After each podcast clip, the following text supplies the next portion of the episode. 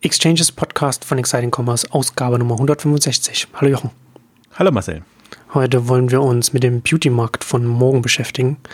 Also ein Thema, das wir beide aus erster Hand bestens kennen. Absolut. Aber zunächst äh, ein paar Worte zu unserem heutigen Werbepartner.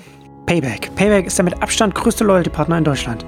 Payback hat hier eine weite Verbreitung von über 100 Millionen Karten weltweit. In Deutschland alleine davon gibt es 28 Millionen Karten und das Geschäftsmodell ist relativ einfach für alle, die es noch nicht kennen. Kunden können mit der App und der Karte Punkte sammeln, also online, offline und mobil und haben dann eine Vielzahl von Einlösemöglichkeiten und die Partnerunternehmen können mit Payback ihre Punkte verteilen und dann einlösen lassen. Mit Payback kann man besser Neukunden gewinnen und bestehende Kunden Anreize geben, wiederzukommen. Man bekommt mit Payback also ein sinnvolles Marketingwerkzeug und kann das auch zum Image- und zum Markenausbau verwenden. Durch die weite Verbreitung von Payback gibt es natürlich auch Vorteile für die Endkunden. Mit einer Payback-Karte oder mit der Payback-App hat man eine Karte, eine App für viele Partner, die der Endkunde nutzen kann und dadurch kann er auch schnell zu einem hohen Punktestand kommen was es für die Endkunden natürlich sehr attraktiv macht. Noch einmal zur Verbreitung von Payback, auch hier gerade in Deutschland. Acht von zehn Deutschen kennen die Marke Payback bereits und bei den Partnern werden mehr als 27 Milliarden Euro Umsatz im Jahr über Payback-Karten getätigt. Payback ist dabei nach äh, einer TNS-Image-Studie von 2014 die drittwichtigste Karte in den Geldbörsen der Deutschen. Bei den Vorteilen für die Partnerunternehmen sollte man neben der Gewinnung von den Neukunden und der Kundenbindung, die ich bereits erwähnt habe, natürlich auch nicht vergessen, dass man mit Payback auch mehr Einblicke darin bekommt, wie die eigenen Kunden ticken. Also Payback-Karte haben wahrscheinlich schon die meisten Hörer. App runterladen, anschauen, nutzen und als Partner oder als potenzielles Partnerunternehmen sich Payback anschauen, ob das nicht etwas ist, das man integrieren kann. Ja, heute wollen wir uns mit dem Beauty-Sektor beschäftigen. Und da können wir direkt mit Unique einsteigen. Du hast da auf Exciting Commerce darüber geschrieben. Der Beauty-Konzern Coty hat jetzt für 600 Millionen Dollar 60 Prozent von, von Unique übernommen und Unique jetzt auch nicht mehr so ein, so ein, so ein junges Unternehmen, aber durchaus auch interessant, ähm, was, was, was es macht Richtung Shopping-Partys und das ist jetzt so ein bisschen so der Einstieg, mit dem wir uns da jetzt beschäftigen, weil man da auch so ein bisschen daran äh, durchexerzieren kann, was im Beauty-Sektor auch gemacht werden kann als Online-Händler.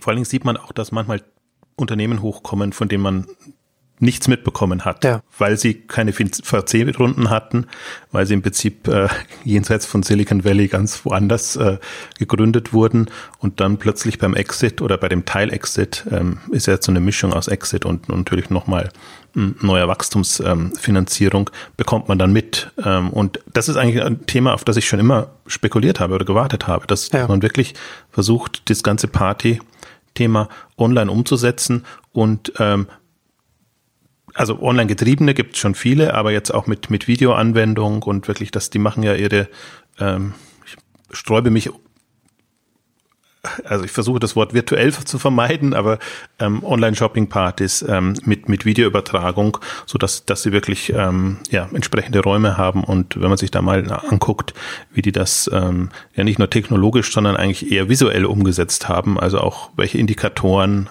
haben sie da, ähm, also natürlich geht es ums Verkaufen, das ist da, aber es geht letztendlich auch ums, um Spaß haben. Also Punktesystem haben, verwenden die und, und es ist schon eine grundsätzlich spannende Geschichte, weil es wirklich auch eine Herausforderung ist, dieses im ja, Wohnzimmer gelernte Konzept ähm, online zu übertragen.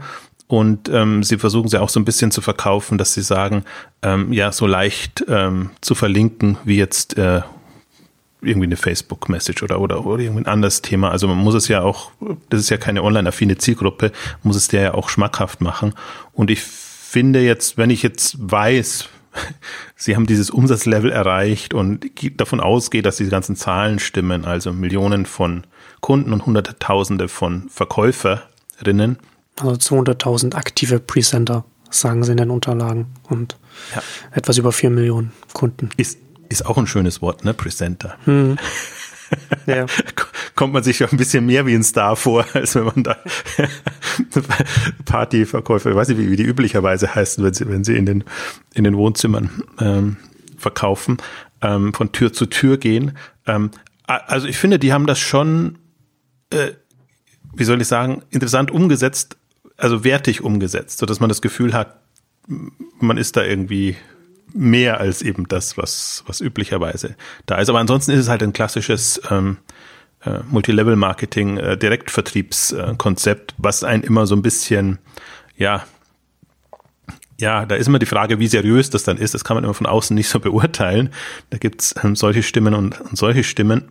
Ich gehe jetzt mal davon aus, wenn ein Koti als äh, Unternehmen das übernimmt, die auch an Avon interessiert waren, was ich eigentlich das Spannende finde. Die haben so lange an Avon rumgebaggert, äh, dass sie das übernehmen dürfen. Ich glaube, mehrere Versuche ähm, hm. gestartet, dass sie da zusammengehen.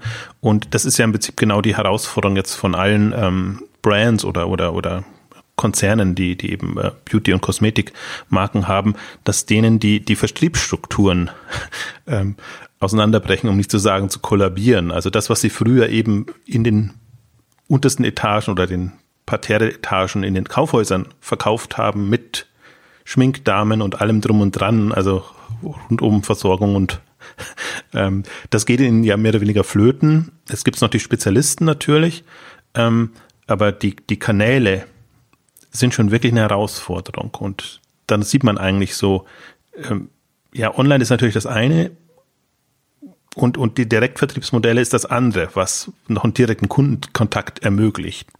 Und, und deswegen kommt das wieder hoch und ähm, wir werden gleich noch ein bisschen natürlich dann darauf eingehen, was sich sonst noch so tut, aber ähm, im Prinzip dieses diese, diese Not jetzt eines Herstellers wie Coty und Coty finde ich insofern spannend, ähm, dass die jetzt ja zusammengegangen sind mit, mit Procter Gamble, den ganzen Beauty- und Kosmetikmarken. Das heißt, die haben sich im Umsatz verdoppelt dadurch. Deswegen, wenn man es jetzt Coty an sich nicht kennt, äh, könnte man ja auch sagen, die Procter Gamble Kosmetikmarken steigen quasi in so ein Direktvertriebsmodell ein und ähm, erhoffen sich dann eben ähm, da online zu punkten. Und also ich verfolge das fasziniert, weil das war jetzt eine, eine doppelte Fusion oder Übernahme, also erstmal wirklich den Umsatz zu verdoppeln mit, mit sehr viel mehr Marken und jetzt quasi in, in die, die, den Vertrieb, die Vermarktung reinzugehen. Also auch da wäre zu überlegen, ob die nicht auch, wir haben es ja bei, bei äh, Pro7 Sat1 und den Medienhäusern durchdekliniert, ob die jetzt nicht auch die ganze Kette durchgehen und einfach neben so einem Direktvertriebsmodell sich Händler zu kaufen, sich Marktplätze zu kaufen oder was auch immer. Also dass die einfach ihr, ihr Universum ein bisschen besser ja. im Griff haben, als wenn sie jetzt von den eher darbenden Händlern abhängig sind. Ja, ähm, was bei, was bei Unique, was mich noch interessieren würde, weil ich von dem Unternehmen vorher auch noch nie gehört habe. Sie haben jetzt in den Unterlagen steht auch, dass sie in einigen europäischen Ländern auch aktiv sind, also jetzt hier in Deutschland, Frankreich, Spanien, äh, UK. Hat man da, weiß man da irgendwas, wie, wie viel, was, was sie hier in Deutschland machen? Weil bei nee. mir ist es nicht bekannt. Leider gar nicht. Also ich war eher überrascht, dass die ja. eben schon in den ganzen Märkten genau. präsent sind. Und äh, ich bin ja dankbar, dass es wenigstens die Unterlagen jetzt ja. gab zur, bei, der Übernahme, wo zumindest so ein, so ein grober Überblick über die Kennzahlen, die Märkte und auch das Modell gegeben wird. Und das andere kann man sich natürlich dann auf der Webseite angucken. Ähm, nee, und ich, du hast zwar gesagt, es ist schon ein, ein, ein vergleichsweise älteres, aber ich würde eher noch sagen, es ist noch vergleichsweise junges. Also es gibt jetzt ähm, vier, fünf Jahre als. Für, für was man, was man jetzt als Startup bezeichnet, fünf Jahre. Also ja, natürlich ist es noch ein junges Unternehmen, ja. Ja, aber, aber da muss man halt schon sehen, wenn die in die 400 Millionen, und das war jetzt, ähm, das war jetzt noch nicht äh, endgültiger und ähm, ich weiß jetzt nicht, wie gut die Retouren da sind bei so einem Modell, aber hm. ähm, also das, das ist ein, ein also ob das Brutto, Netto oder was auch immer für ein Umsatz ist, aber ist doch eine Umsatzregion, ähm, selbst wenn du jetzt von USA kommst, aber ich meine, Umsatz ist das eine, das Ganze ist, Rest ist wirklich äh, die, die Ware zu den Kundinnen ähm, zu bringen. Ähm, also musst du ja auch mit Lager und allem drum und dran haben, arbeiten. Also ist schon ähm, jetzt rein von den Kennzahlen eine bemerkenswerte Geschichte. Und deswegen fand ich es jetzt auch spannend, das, das darauf nochmal hinzuweisen, weil im Prinzip interessant ist ja jetzt zum Jahresende ist auch Julep war so ein Anbieter jetzt, der auch so ein bisschen Party, aber auch, wie soll ich sagen, auch so eigene Locations, Lädens möchte ich jetzt mal gerade nicht nennen, aber so eine Mischung aus Schminkstudio und und und Laden hm, hatte und die sind auch verkauft worden und die die man, man sieht jetzt, ich meine die ganzen anderen Stella und Dot äh, und und wie sie alle heißen, ähm, Chloe und Isabel, die jetzt so, war so eine 2010, 2011 Welle hochgekommen sind, ähm, die gibt's alle noch, natürlich, aber ist jetzt nicht so irgendwie explodiert. Hat man wenig, weder äh, jetzt große Finanzierungsrunden gehört oder irgendwie etwas derartiges. Und die sind aber alle nicht mit, mit so einem mit einer Online-Vermarktung unterwegs, also mit so einem Vertriebsmodell. Und, und das ist ja die große Herausforderung, ähm, in, in dem Markt das so hinzubekommen, ähm, dass da die Umsätze immer sehr an der Person hängen, dass die Person nicht das Gefühl hat, ähm, sie macht nur Vertrieb, aber die Umsätze fließen an ihr vorbei quasi. Also sie macht nur Promotion, so muss ich ja. sagen. Und, und die Umsätze sind nicht mehr trackbar. Und das, das ist ja die, die Herausforderung bei dem Modell, dass die das entsprechend hinbekommen. Und die schreiben ja auch in der, in der Übersicht auch, dass sie eben natürlich alle Social Media Kanäle bedienen ähm, und, und entsprechend das, das organisieren. Also das, da gäbe es noch viel ähm, nachzufragen, wie das im Detail funktioniert und wie sie das hinbekommen haben. Ähm, aber ich gehe jetzt mal davon aus, dass das so weit funktioniert, dass sie in diese Dynamik reinkommen und dass sie trotzdem noch diese Multilevel-Marketing-Logik mit den Provisionen, also den entsprechend äh, ähm, fahren können. Also ich habe da schon noch mehrere Fragezeichen, äh, aber man muss immer dankbar sein über das, was es überhaupt gibt. Und dadurch, dass Coty eben börsennotiertes Unternehmen ist, ähm, hat man jetzt zumindest mal eine Übernahme, die Unterlagen bekommen, weil es halt schon ein ähm, erklecklicher Betrag ist, für den man da ähm, einsteigt. Und eine Milliardenbewertung jetzt hinzubekommen in dem Markt ist schon bemerkenswert, wobei es im, in der Umsatzrelation passt dann wieder, wenn 400 Millionen zu einer Milliarde Bewertung ist kühn, sage ich jetzt mal, am oberen Ende, aber ähm, ist durchaus ähm, jetzt in den Softgoods-Kategorien ähm, eine, eine realistische, Größe, realistische Größe. Also ich kann mir nicht vorstellen, dass es sich am EBITDA irgendwie schon orientiert, sondern ist schon eine, eine umsatzgetriebene Wachstumsbewertung, die sie da haben. Ähm, also ich, ich finde es jetzt nur bemerkenswert, dass da ein Unternehmen hochgekommen ist, ähm, was niemand so wirklich am Radar hatte, was jetzt aus Online- und Technologiesicht hochspannend ist, finde ich. Also gerade letzte letzte Mal haben wir gesprochen über, was könnte ein Zalando im Videostreaming-Bereich machen oder ein Amazon im Videostreaming-Bereich machen. In einem E-Commerce-Kontext, da sieht man schon, das ist eine, ist eine Möglichkeit. Also ja. und, und offenbar haben es einige schon geschafft. Ich finde, ich, ich hätte so ein bisschen verglichen auch mit dem zum Beispiel, was, was Auktionata im, im Auktionsbereich, Videobereich macht. Nur Auktionata geht's gerade nicht so gut. Da muss man mal gucken, wie die, wie das da weitergeht. Ähm, aber im Prinzip sind das so, so Denkrichtungen. Also der, der, bei, hier bei, bei Unique ist es natürlich ein sehr kleiner Kreis. Also wenn das 10, 12 Leute sind, ist das wahrscheinlich viel. Also das ist wirklich ähm, ganz kleiner Kreis, der sich da gegenseitig ähm, mit Beauty Produkten und Tipps bespaßt. Äh, bei Auktionata kann das natürlich durch die durch eine eins zu viele Kommunikation ähm, kann man das wieder anders machen. Aber auch das könnte man sich vorstellen, ne, dass man wirklich ähm, solche Events macht, wo einfach eine Person für Hunderte das macht. Dann geht es ein bisschen so in Richtung, dass das, was wir mit bei Amazon mit dem Style Code Show mh, besprochen haben. Also das ist das Spektrum und für mich fand ich habe ich habe es auch ein bisschen Zeit gebraucht, weil übers Jahr ist ja immer so, äh, die, die ganzen Deals über das Jahresende passiert so viel, wird alles nochmal bekannt gegeben dann am Anfang des Jahres, was Ende des Jahres noch irgendwie eingetütet, abgestoßen oder sonst irgendwie äh, verarbeitet wurde. Und ähm, deswegen ist das ein bisschen erstmal durchgerutscht, ähm, aber im Grunde sehr bemerkenswert, weil es gibt gar nicht so viele ähm, Exits auch, die im E-Commerce-Bereich oder im Onlinehandelsbereich über eine Milliarde kommen in der Bewertung. Das ist eher immer so in den VC-Runden wird das immer suggeriert, dass das jetzt alles so ist, aber wir hatten im Prinzip nur ganz, ganz wenige. Es hat mit Solili begonnen, die aber schon älter waren. Ja. Äh, jetzt im letzten Jahr Shave Club, äh, Shave Dollar Club, so rum heißt's. Und ähm, Dollar Shave Club. Ne? So rum, ja. Dollar Shave Club. Und, und Chat.com, das genau. äh, berühmte. Also ist schon, ist damit schon in der Liga, wo man sagt, ähm, bemerkenswert. Bei keiner, zum Beispiel keiner der Shoppingclubs hat es ja in der Übernahme ähm, in, diese Regionen geschafft. Da wurden, ja. waren nur immer die Bewertungen so hoch, ähm, also bis auf Solili ähm, am, am Ende dann schon nach, nach dem Börsengang. Also es geht aber auch nicht um die Bewertung, sondern es geht um die Dynamik und es geht eigentlich darum, so ein bisschen, was, was sind relevante Player ja. in dem Markt. Und ist ja vom Modell ja jetzt auch schon relativ nah an einem, an einem Shopping-Club dran. Also vielleicht eine, interessante Zahl, die ich jetzt, die ich noch erwähnen würde, die ich auch ganz interessant fand, ist äh, in, in, den Unterlagen, dass sie äh, sagen, dass 76 Prozent ihres Traffics mobile ist. Also es schließt auch wieder an eine unserer letzten Ausgaben an, also als wir da über, über Mobile Commerce und wie smart kann, kann Onlinehandel mobil äh, sein. Nur dass man dass das auch das auch das ist, ist mobile. Das ist ein sehr sehr mobil getriebenes Thema, obwohl man sagt ja Video und so weiter, ne, wo man dann auch klar, das ist halt etwas, was dann was dann zu Hause auf der Couch dann auf dem, auf dem Smartphone dann konsumiert und genutzt wird, sage ich jetzt mal. Und das spielt das spielt da hier auch noch mit rein. Also auch nochmal so, so so schön, um um um ein bisschen auch so den den Blick ein bisschen zu zu zu erweitern, was mobiler Onlinehandel auch bedeuten kann.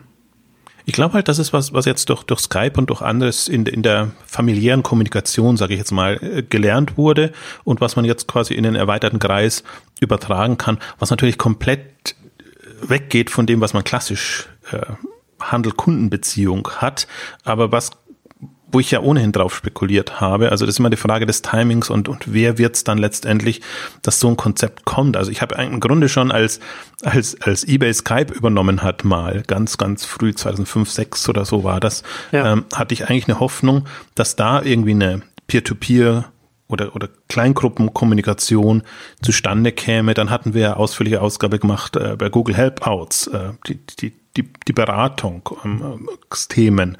Ähm, die jetzt auch nicht so, also zumindest hat man nichts mehr davon gehört, äh, weder von Google vorangetrieben wird, aber Hangout als, als Konzept ist schon eine spannende Geschichte. Jetzt haben wir FaceTime, jetzt wir haben, wir, haben wir Skype eben, wir haben andere Möglichkeiten. Ein WhatsApp äh, ist, ist in der Gruppenkommunikation, äh, hat den Leuten sehr viel gelernt, also wie man sich auch untereinander ja. äh, abgekoppelt austauscht.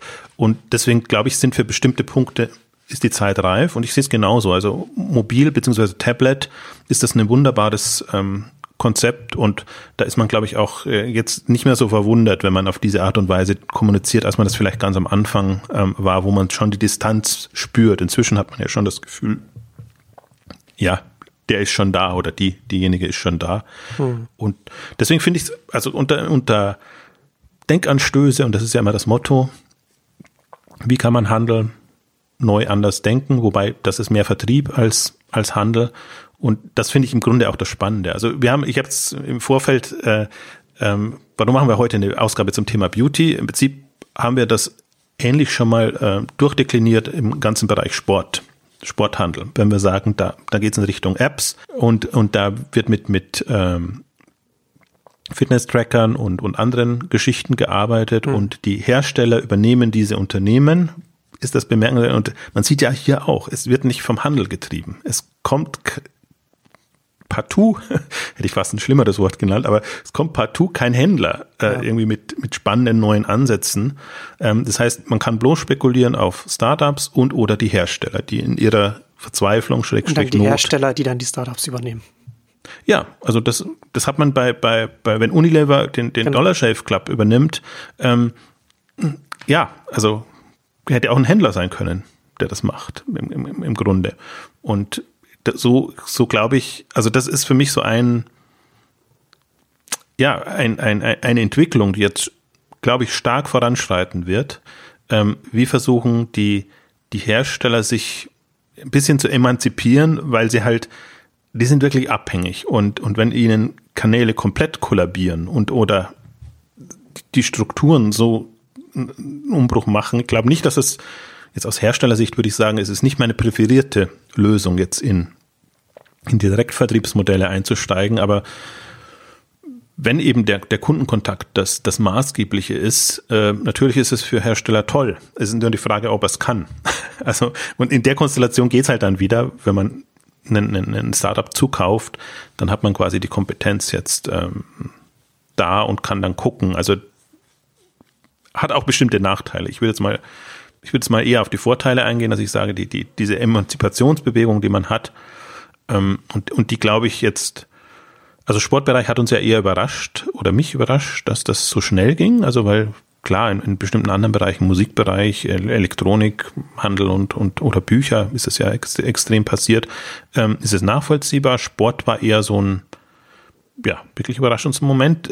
Beauty ist für mich dann schon wieder natürlicher, dass ich sage, ähm, also sieht man ja die ganze, Beauty Welle jetzt auch mit Schminktipps und YouTube und, und was da in der, in der, in der Wahrnehmung von Beauty gerade passiert, ist schon komplett anders und man liest jetzt auch die Stories, wie einzelne Marken groß werden. Brand 1 hatte jetzt auch eine sehr schöne ähm, Story nochmal drin im, in der, äh, Moment, wir haben jetzt, also es muss die Dezember-Ausgabe gewesen sein, ähm, wo einfach beschrieben wird, wie man über diese Testimonials groß wird, über den eigenen Online-Shop und dann geht's eigentlich erst in die klassischen Vertriebskanäle, jetzt für so eine neu entstehende Marke. Und deswegen glaube ich, ist die, die, die Entwicklung auch so, also dass man dass die Beauty-Branche ist natürlich immer darauf angewiesen, dass sie neu entstehende Marken und, und Themen, äh, die, die meistens als Startup oder als unabhängiges Angebot groß werden, ähm, integriert, also übernimmt, integriert. Und das zweite Moment wird jetzt eben sein, dass viele dieser neueren Marken auch vertriebsseitig schon so stark sind, dass es äh, vielleicht sogar Sinn macht, das entsprechende äh, den entsprechenden Vertriebsweg ähm, mit, mit reinzunehmen. Was erstaunlich ist eigentlich beim im Beauty-Markt, finde ich, ähm, so die wirklichen spannenden Apps sehe ich noch nicht oder sie sind an mir vorbeigegangen, weil ich nicht die, die Zielgruppe bin. Also ich sehe, dass viel über, über YouTube getrieben wird, dass die, die ganzen YouTube Beauty Stars, Schminktipp Stars irgendwie groß rauskommen und, und ähm, dass, dass, dass, dass das wohl sehr gut funktioniert, jetzt in den jüngeren, nachwachsenden ähm, Zielgruppen. Ähm, was ich noch nicht so sehe, ist, ist der, also das, was jetzt eine, eine Fitness-App wäre, sozusagen im, im Beauty-Umfeld ähm, entsprechende Apps. Also gibt schon welche, aber nichts, wo ich das Gefühl habe, das ist jetzt so, hat schon den Durchbruch. Ja.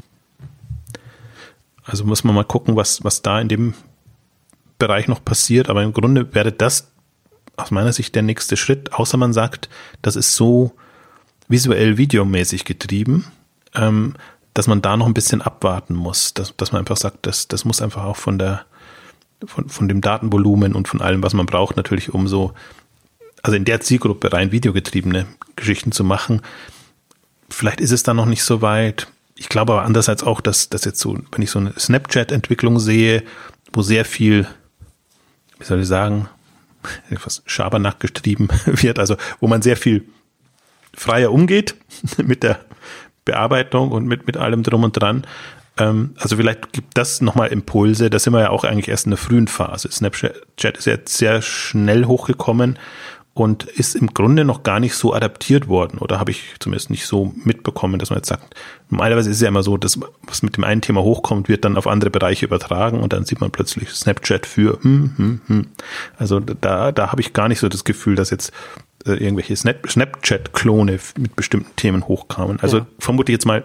Ist jetzt nur im direkten Social Network-Bereich, also so Instagram, was dann so Snapchat geklont hat, aber es hat sich jetzt noch nicht auf andere Bereiche übertragen. Genau, es insgesamt Leitmotiv, weil ja. die einfach einen anderen, eine andere Art und Weise haben, aber jetzt nicht in, mit den, mit den Vertical Themen, was vielleicht auch gar nicht sein muss. Also vielleicht ist es so übergreifend, dass es gar kein Spezialthema braucht. Ähm, kann, kann auch gut sein. Aber ich habe zumindest nicht das Gefühl, dass da sehr viel passiert. Und ich habe aber trotzdem das Gefühl, dass Beauty Kosmetik prädestiniert ist für diese Mobile-Welt. Also gibt so die Eve-App gibt's, ähm, die auch zum Teil von Flaconi promoted wurde oder ich habe nur mitbekommen, dass sie auf der Flaconi-Veranstaltung sich äh, entsprechend präsentiert haben. Ähm, also deswegen ist es gibt schon welche, die auch äh, ähm, ja, wie soll ich sagen, da sind, unterstützt werden und ähm, hochkommen, ähm, aber jetzt noch nicht so gefühlt noch nicht so, dass, dass man das jetzt sozusagen über die Schwelle gedrungen ist, so dass man allgemein darüber berichtet, dass, sie, dass es Finanzierungsrunden gibt, dass man irgendwie eine, ja auch mal eine Kunden- oder Nutzerzahl ähm, hat. Also das, das fehlt mir noch. Und das ist eigentlich so die, für mich so ein bisschen auch die, die Frage oder die Überlegung, wie müsste, ähm, müssten Beauty- und Kosmetik-Themen mobile gespielt werden. Also auch wieder eher in dem, in, in dem Sinne persönlicher Begleiter und oder Austausch Deswegen finde ich das jetzt so unique jetzt so spannend, weil die, weil die wirklich ähm, ähm, das hinbekommen und wenn man sich und das, ich finde es spannend, dann sich zu überlegen, welche Formate kann man machen. das eine ist natürlich, oder das Plumpste ist, verkaufen. Aber das, das andere Spannende ist ja wirklich auch zu, für bestimmte Themen einfach, ähm, ähm, ich hätte es jetzt fast Shows genannt, also ähm, Events zu machen und dann eben für, für was, was weiß ich, für Tagesschminke, äh, Abendschminke oder keine Ahnung, was es alles gibt, ähm, äh, entsprechend einzuladen. Und, und das ist ja das, finde ich, das, für mich das Spannende ist, die, die, musste ich auch lernen, die vielen Varianten, die es gibt, in dem es im ganzen äh, Schmink, Kosmetik, Beauty-Universum, von Pflege bis zu wirklich, äh, äh, wie heißt es, fällt mir das, dekorative Kosmetik heißt das ja immer so schön. Ähm, also die, die, die ganzen Felder und ich glaube, wenn man es mal so gedacht hat, dann kann man das auch entsprechende Formate machen. Vielleicht kristallisiert sich ja sogar heraus, dass äh, jetzt für dekor dekorative Kosmetik irgendwie was anderes äh, im Verkauf, im Vertriebsprozess mhm.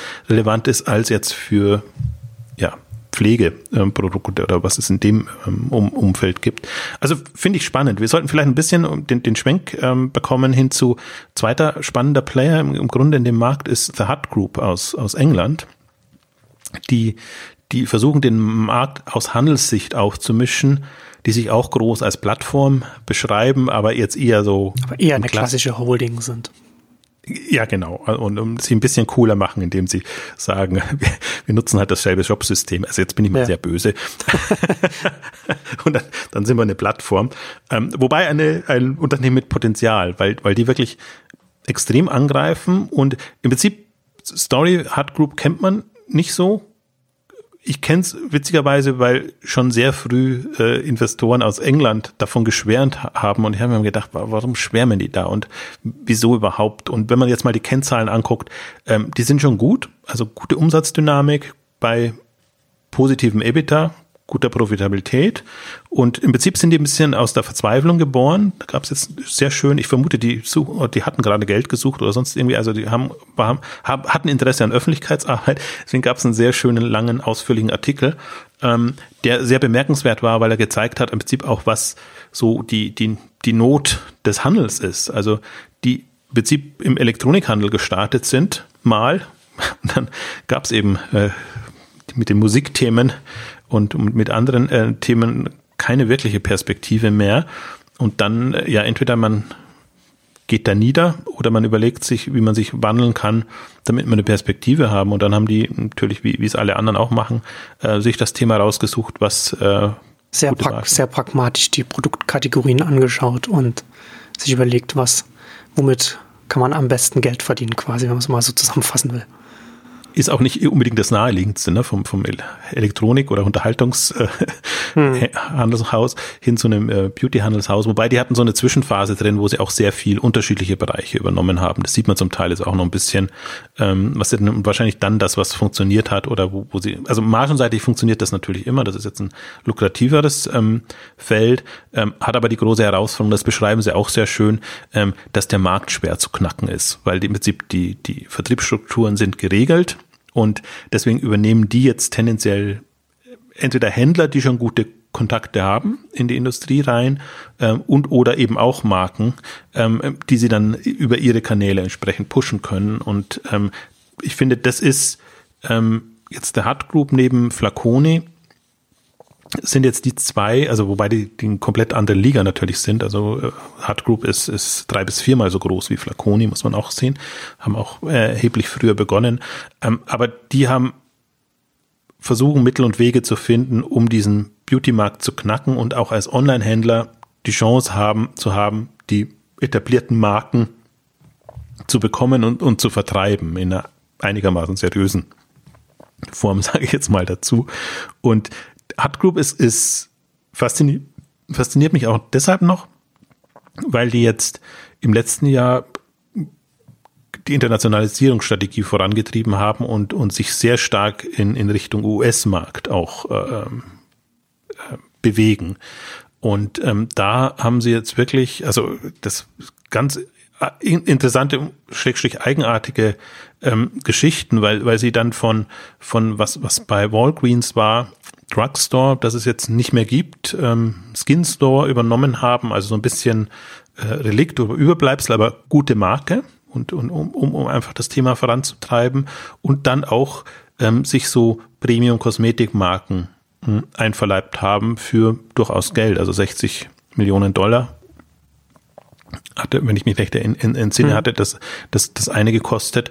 Und ähm, das ist dann schon, also die bemerkenswert. Sie wachsen natürlich dann nicht, nicht organisch in dem Sinne, aber sie versuchen sich jetzt erstmal so den, den Markt so zurechtzulegen, dass sie überhaupt eine Chance haben. Und ich finde, in dem Beitrag kam das sehr gut raus. Ja. Auch im Prinzip, wie, wie echt schwierig es ist, ähm, dass man da, da reinkommt.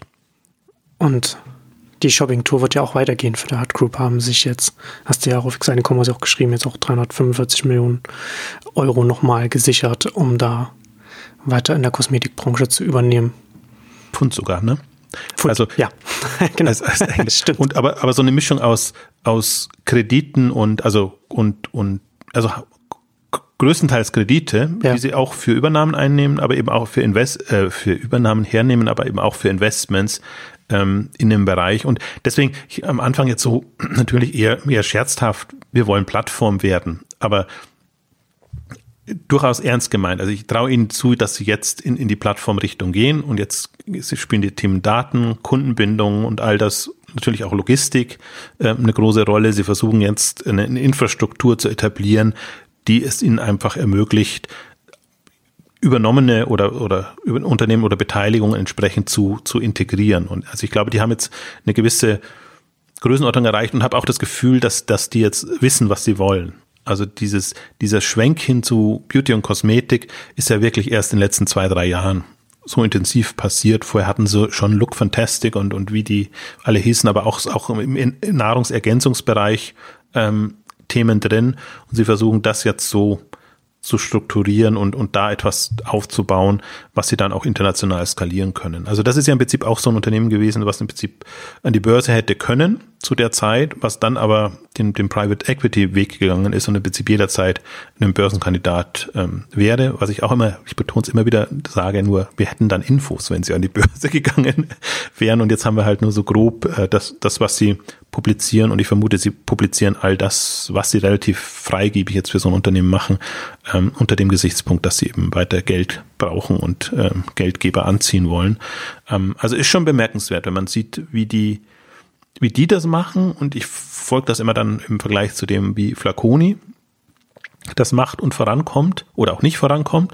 Also in der Umsatzdynamik kommen sie sehr gut voran und jetzt auf der NOAA hat, hat Daniel ähm, Raab nochmal ähm, also präsentiert und gab es erstmal so richtig schöne Zahlen und, und Einblicke. Bisher ist das in den Pro7 Satz 1 Unterlagen immer so ein bisschen, ja, sind immer nur die, die Wachstumsraten und so die Highlights präsentiert worden, aber jetzt hat man so ein bisschen besseres Gefühl und jetzt sieht man, was die für Wachstumspläne haben einerseits, ähm, aber die große Herausforderung, die sie haben, dass sie halt sehr auf dem deutschen Markt nur sind bisher und das haben sie jetzt in dem Sinne ja noch nicht bewiesen, dass sie den Sprung auch schaffen in die ganzen internationalen Märkte.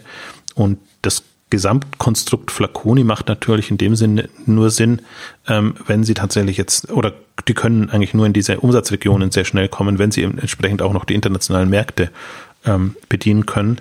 Also das wird jetzt die Herausforderung sein, ob sie das schaffen, wobei ich jetzt erstmal sage, es ist schon bemerkenswert, dass die durchgekommen sind.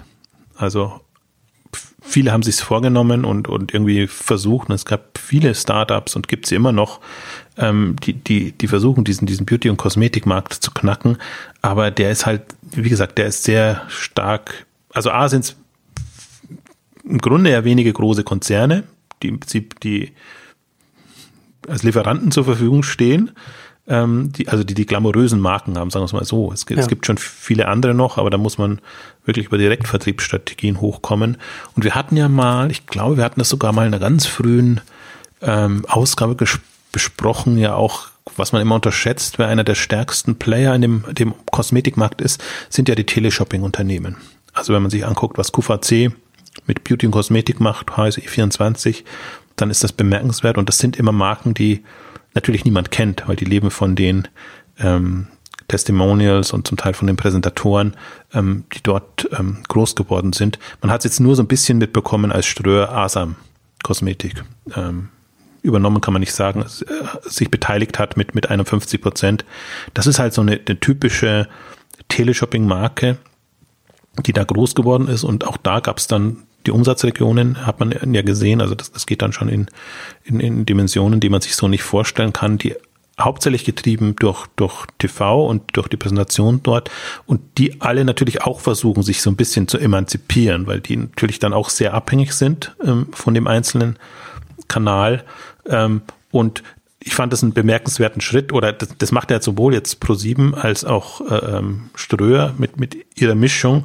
Also die werden sich jetzt auch die, die Marken angucken, die einfach in dem Umfeld groß sind und wenn die nicht zu alt sind, also sich eine zu alte Klientel wenden, ähm, vermutlich wird es da auch noch die ein oder andere Beteiligung geben, ähm, weil man einfach ja anders schlecht in den Markt reinkommt. Ähm, und dann bin ich jetzt mal gespannt, und irgendwie muss es sich befruchten, wenn dann noch Startups da wären oder Unternehmen da wären, die sich um die Kundenansprache, die Präsentation kümmern würden, dann glaube ich, werden wir da eine unheimliche Dynamik sehen. Und dann kann ich mir tatsächlich auch vorstellen, dass, dass etwas passiert, was wir in anderen Märkten jetzt mit dem Zalando gesehen haben oder jetzt, äh, ja, wenn man, wenn man Amazon dazu nehmen will. Aber auf jeden Fall noch zu Plus oder, oder andere, dass man im Grunde wirklich ja ja, so eine, also warum sollte der, der Beauty-Bereich nicht mitziehen? Weil ich, ich würde sagen, jetzt aus meiner Sicht oder Erfahrung, immer mit dem Teleshopping-Hintergrund, ähm, es hat sich, es hat, wie soll ich sagen, den, den Verkauf nicht gehindert, dass man Produkte nicht direkt probieren, riechen, wie auch immer testen kann.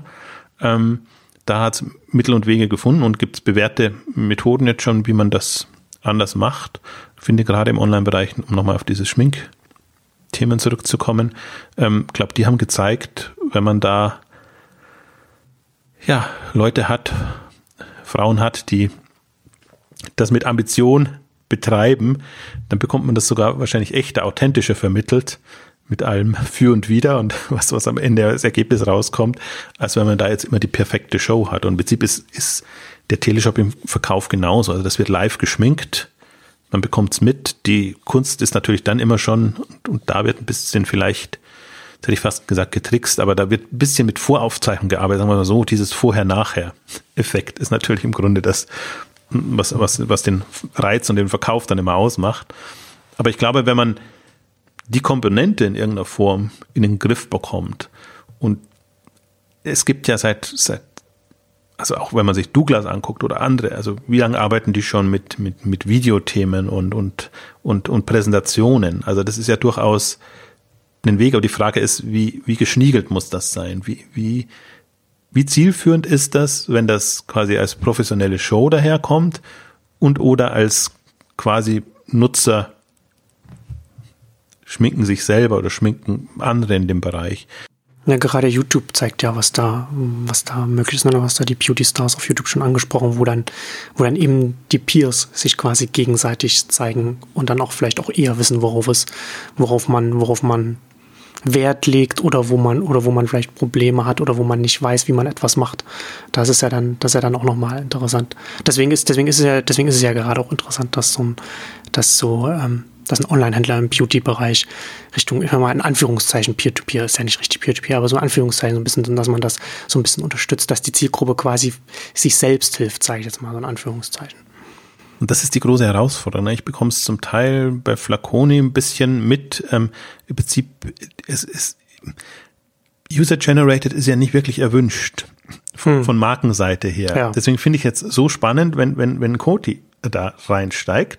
Ähm, weil, weil, weil es halt unberechenbar ist. Es ist authentisch und im Grunde es funktioniert, aber die, die, die klassische Beauty-Branche ist ja wahrscheinlich noch extremer auf Inszenierung und, ja. und, und, und Markenwertschätzung programmiert als vieles andere, weil die haben es halt bisher alles im Grunde in der eigenen Hand gehabt. Von natürlich Produktverpackung bis hin aber auch kommen wieder zurück auf die Kaufhäuser, wenn da die, die eigenen Leute oder geschulte Leute da sind, äh, ist man natürlich da sehr viel äh, stärker am Ruder, Also wenn man sagt, ja, wir geben dir Proben und, und mach mal und alles, aber es, es kann schon äh, ja nicht immer gut gehen, ähm, sage ich jetzt mal. Und deswegen ist, finde ich, also ich sehe es genauso wie du und ich sehe das in, in mehreren Bereichen und mich fasziniert Zalando da so mit ihrem, ihrem Influencer-Programm und all dem drum und dran. Also hat mir auch das letzte Mal gesagt, diese Dimension, die Zalando aufbaut und eigentlich eine Kompetenz, die sie komplett nicht hat, die auch kein Händler hat. Also dass man wirklich versucht, Peer-to-Peer -Peer zu machen, also sich, sich Influencer-Gruppen aufzubauen, an sich zu binden und die Kunst wird sein und die Frage wird sein, wie nah das sind. Also Unique nennt sie jetzt Presenter.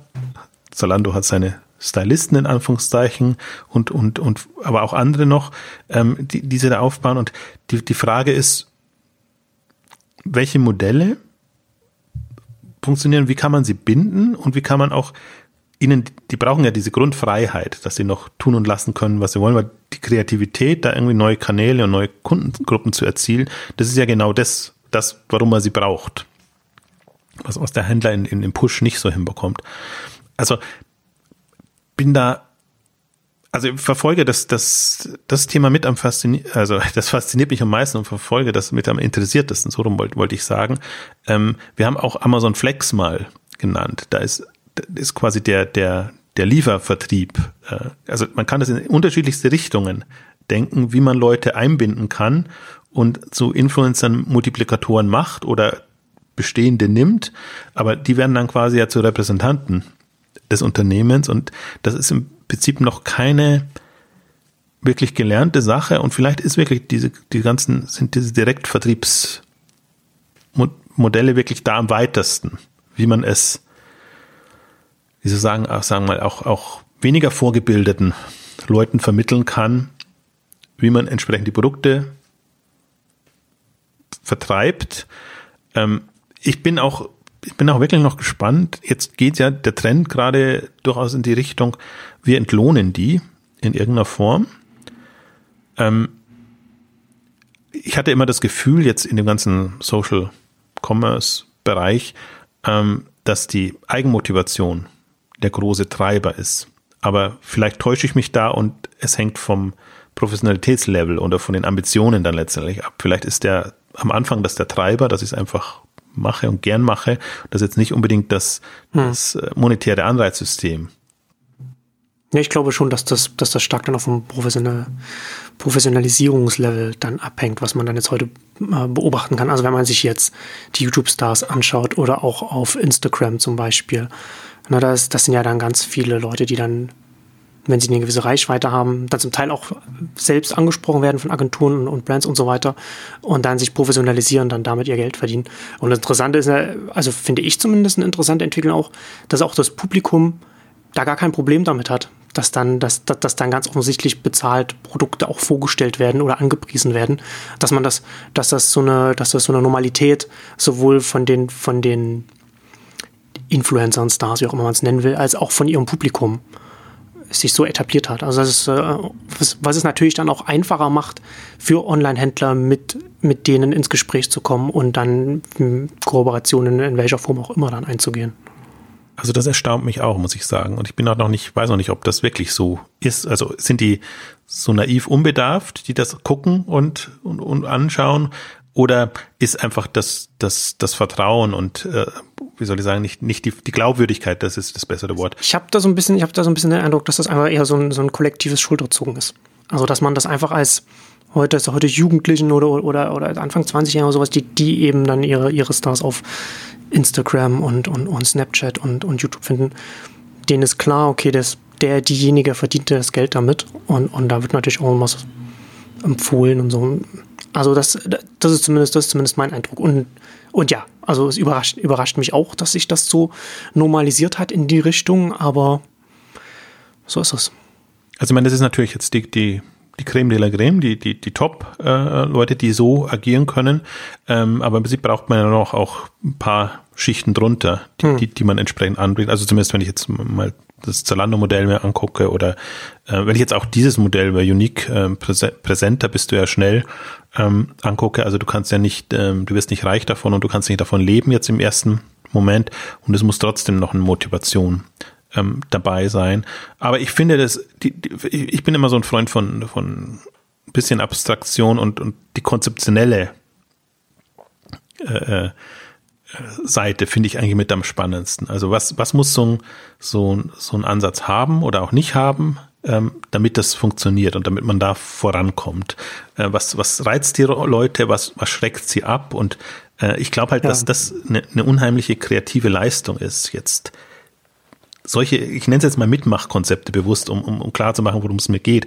Also solche Mitmachkonzepte quasi sich zu überlegen, zu designen und das so zu machen, dass es halt passt. Also ich finde schon, bei, bei Unique kam jetzt auch, kam ja alles an Schlagworten. Also es ist schon sehr Buzzword-mäßig gewesen, ja. aber auch Gamification kam wieder äh, mhm. rein als, als Schlagwort. Und das sind halt schon so, so Elemente auch, ne? Welche harte Entlohnung, weiche Entlohnung, wie gesagt, Punktesysteme oder, oder in Naturalien bezahlt werden und, und lauter so Sachen, muss man halt rausfinden, worum, worauf kommt es den Leuten an oder meinetwegen bei Events dabei zu sein oder, oder andere Geschichten. Also kann man ja in jegliche Dimension kann man das denken und hat jetzt gar nichts mit, mit Online oder sonst irgendwas zu tun, aber ja. ähm, das macht es ja letztendlich aus, was, was so ein reizvolles Konzept dann sein kann. Ja, also mal eine Gratwanderung auch, ne? dass man das, dass man genau den richtigen, den richtigen Mix findet. Und du hast es ja schon angedeutet, ne? es gibt ja unterschiedliche Motivationsarten. Und wahrscheinlich ist der, ist der beste Weg, einen Mix zu finden, wie, wie man, wie man extrinsische, intrinsische Motivation, wenn man, wie man beides so ein bisschen fördert, sage ich jetzt mal. Ähm, aber du hast es ja, du hast es vorhin ja schon angesprochen, wir haben gerade im, im, im Beauty-Bereich ist Teleshopping ja auch ganz stark und wir haben ja unsere Teleshopping-Ausgabe liegt jetzt auch schon eine Weile zurück.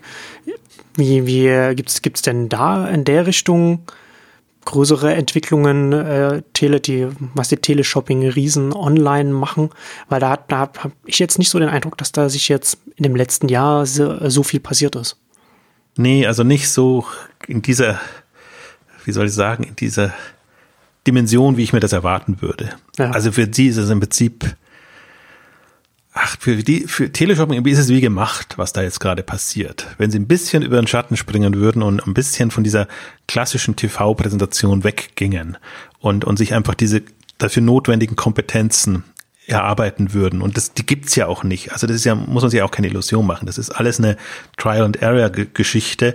Aber jetzt, ich meine, die haben die Produkte, die haben im Prinzip auch schon im Kern die Präsentationen. Die wissen auch, was sind die USPs, worauf kommt es an, was, was sind so die, die einzelnen Merkmale. Man müsste es nur transformieren, also transferieren. Also es ist, man darf halt nicht den Fehler machen, das, was man im TV macht, eins zu eins übertragen. Man müsste, wie es eigentlich so übel ist, üblich ist, so sich nochmal auf seine Kernkompetenzen besinnen und das dann entsprechend adaptieren. Und ähm, das sehe ich nicht. Also ich sehe das in, in, leider in keinem Bereich. Wie gesagt, jetzt Asam und, und andere jetzt, wenn man jetzt von den Marken her geht, ähm, da ein bisschen, wobei da geht es immer nur darum, finde ich noch andere Kanäle, Vermarktungskanäle, ähm, aber jetzt in dem, da wo es eigentlich drauf ankommt, jetzt in dem Peer-to-Peer-Bereich, in dem Mobile-Bereich, ähm,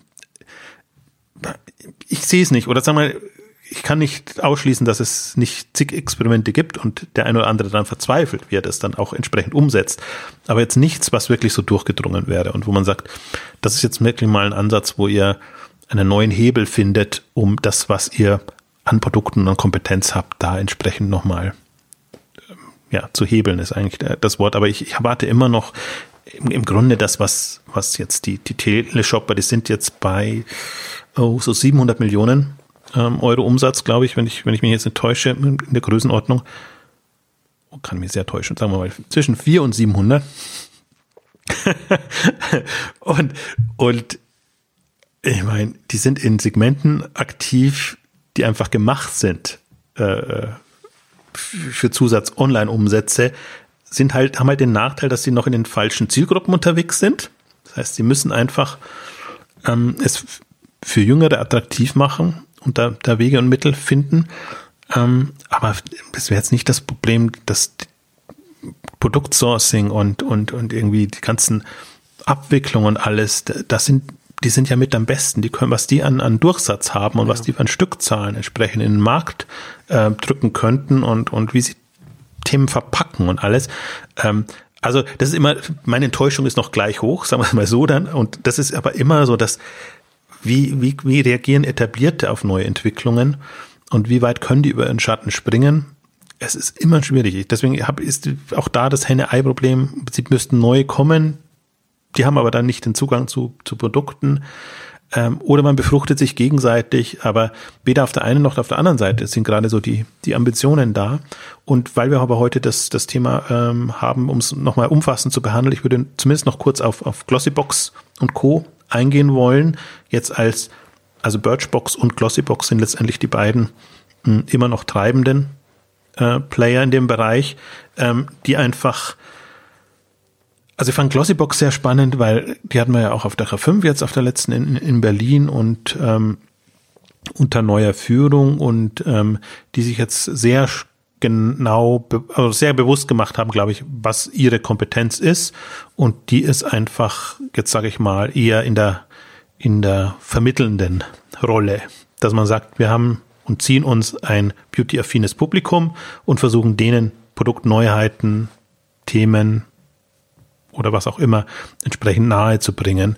Und ähm, ich glaube, das ist eine, eine, eine wichtige Kompetenz, also die nah an der Zielgruppe quasi ähm, arbeiten zu können und, und den Markt zu erschließen. Dann eben genau für die Markenhersteller, die nicht so affin sind ähm, und sich dann entsprechende Konzepte zu überlegen. Und das sind alles im Grunde, ja, die Erlösströme sind komplett anders als im, im Handel. Also die leben halt eher von Herstellerprovisionen äh, und, und äh, ja, äh, wie soll ich sagen, von der, von der Vermarktung der, wie sagt man, Kundenliste oder Interessentenliste.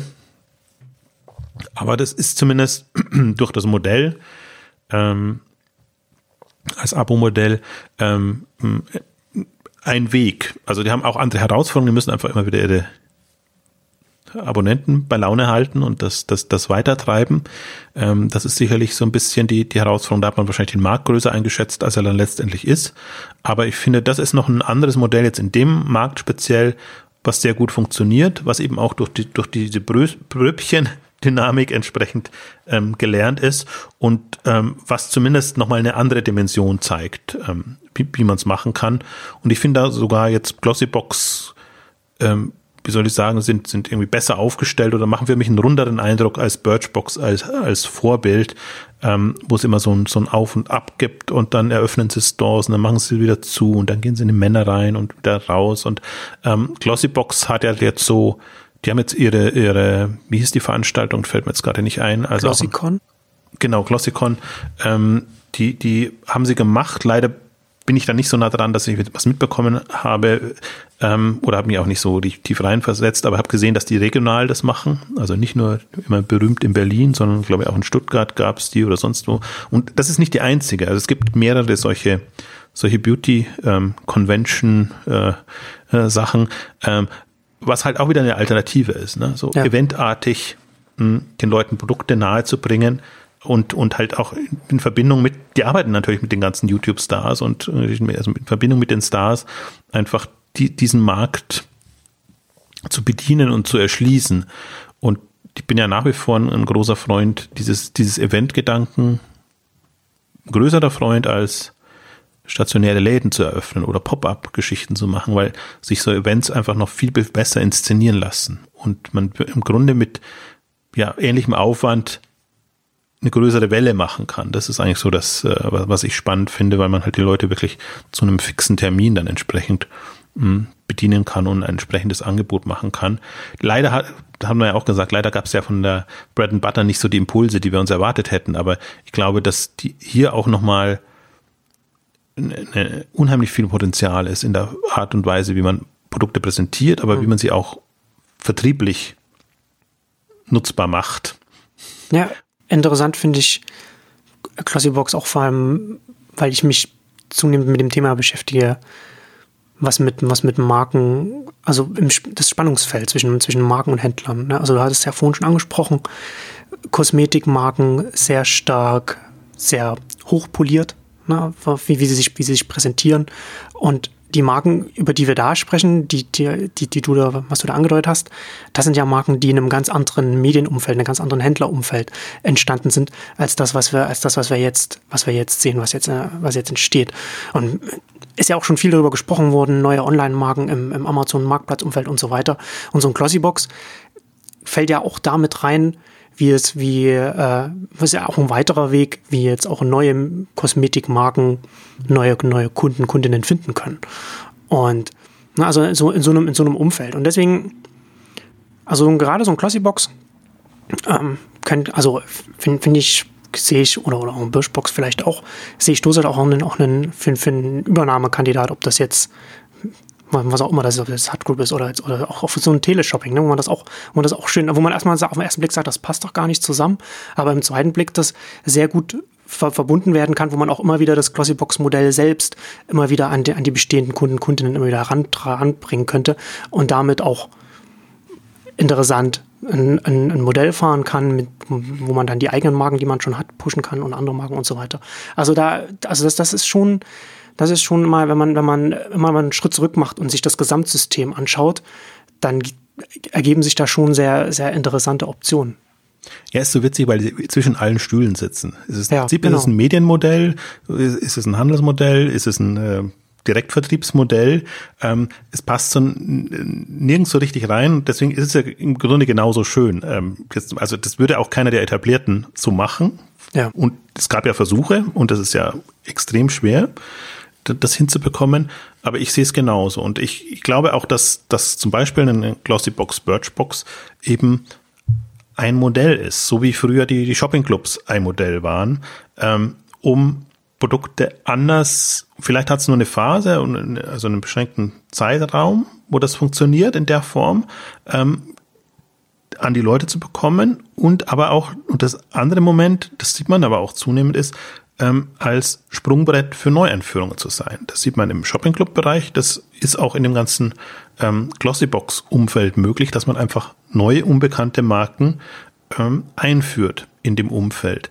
Und das ist im Prinzip auch da, wo ich mir, wenn ich diesen Markt angucke, mir am meisten erwarte, äh, aus, aus der Richtung heraus. Also wenn wir nochmal Richtung, jetzt ein bisschen Ausblick, ähm, aus der Mobile-Welt kommen, dann sage ich mir, ich brauche mobile Anwendungen, in irgendeiner Form, ähm, die, die, die vom Kunden oder vom Nutzer her kommen.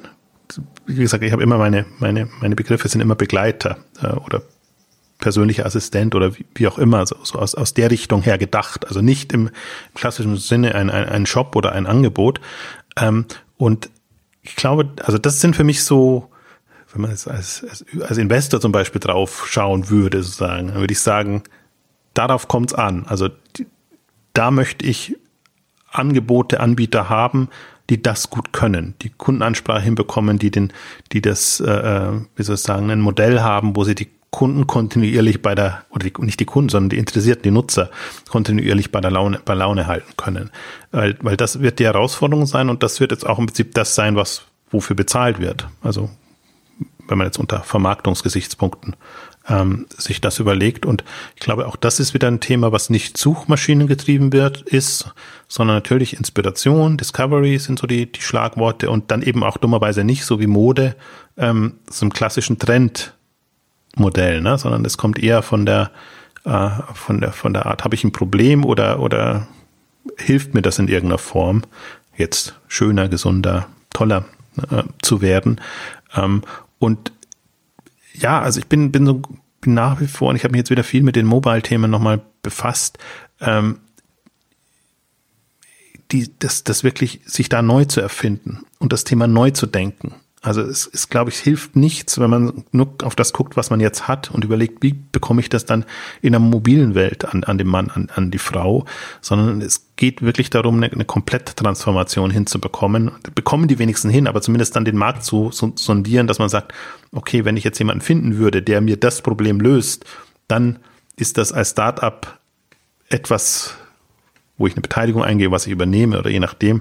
Und ich glaube jetzt aus, aus Startup-Gründersicht, genau andersrum, dass ich sage jetzt, ähm, auf keinen Fall in den Handel einzusteigen, in Anführungszeichen, im ersten Moment, sondern eher zu gucken, was, was sind denn Anwendungsfälle und, und spannende Szenarien, ähm, über die ich die eine gewisse Grundgrößenordnung erreichen kann. Ähm, ich glaube, ohnehin, dass das ist eher die muss die mobile Denkweise sein. Also wir haben es, weiß gar nicht, haben, haben wir es explizit erwähnt, aber zumindest ähm, Runtastic, Freeletics sind so meine Lieblingsbeispiele da, wenn man einfach sagt, die kommen von dem Thema, machen erstmal was ganz was anderes und gehen dann eben in bestimmte Produktkategorien rein und, und ähm, transferieren quasi das, was sie sich an, an Image und an Glaubwürdigkeit mh, hm, angepasst haben. Und das ist im Grunde auch der, ich glaube, das ist der vielversprechendere Weg, beziehungsweise ich gucke einfach, versuche so in beide Richtungen zu gucken und äh, hoffe mal, dass vielleicht begegnet uns ja 2007 irgendwie nochmal eine Offenbarung. Äh, Mobile Beauty App, Mobile Pflege, Gesundheit äh, App. Also ich würde mir, ich fände es spannend, weil wirklich so ein, so ein Freeletics äh, für Kosmetik zu haben. Wir sind auch, wir sind auch offen für Hinweise, also gerne sich an uns wenden, wenn man da was Interessantes sieht. Man, man kann nicht, man kann das nicht alles überblicken, den ganzen internationalen Markt. Das kann durchaus hilfreich sein. Immer gerne. Zu dem Themen, aber auch zu allen anderen Themen. Also das, das Problem ist, glaube ich, so ein bisschen, dass Exciting Commerce nicht mehr so als Plattform für neue und spannende Konzepte gesehen wird, ähm, weil man aber auch dazu sagen muss, es, es gibt zu wenig Neues und Spannendes. Also wenn, wenn es wirklich was Neues, Spannendes gäbe, was, was äh, spektakulär äh, irgendwie neue Dimensionen erreichen würde, dann bringen wir das auch. Also manchmal ist man aber auch ein bisschen verblendet. Also zum Beispiel Wish haben wir jetzt ja durchaus am Radar und ähm, verfolgen es intensiver, weil es im ersten Moment zu, zu schwierig wirkt. Auch Lesada war so ein Fall, wo man hm. denkt, äh, ach, es ist, also manchmal ist man auch dann zu, zu, wie soll ich sagen, erwartet man erstmal so, dass so ein bisschen Proof of Concept oder irgendwas da ist. Aber gerade in dem Bereich, also bestimmten Kategorien, und das zählt Beauty dazu, das zählt Mode dazu, ähm, da ist schon, das ist auch sehr, sehr früh spannend, wenn man einfach sieht, es kommt was anderes. Es muss nicht immer ein Tinder für Punkt, Punkt, Punkt sein, sondern neue Navigationen, neue Nutzeransprache. Ähm, da wäre ich super interessiert dran, äh, wenn wir da ein bisschen ähm, ja auch Unterstützung leisten können im Rahmen unserer Möglichkeiten. Genau. Und damit kommen wir zum Ende unserer großen Beauty-Ausgabe. Vielen Dank fürs Zuhören und bis zum nächsten Mal. Tschüss. Tschüss.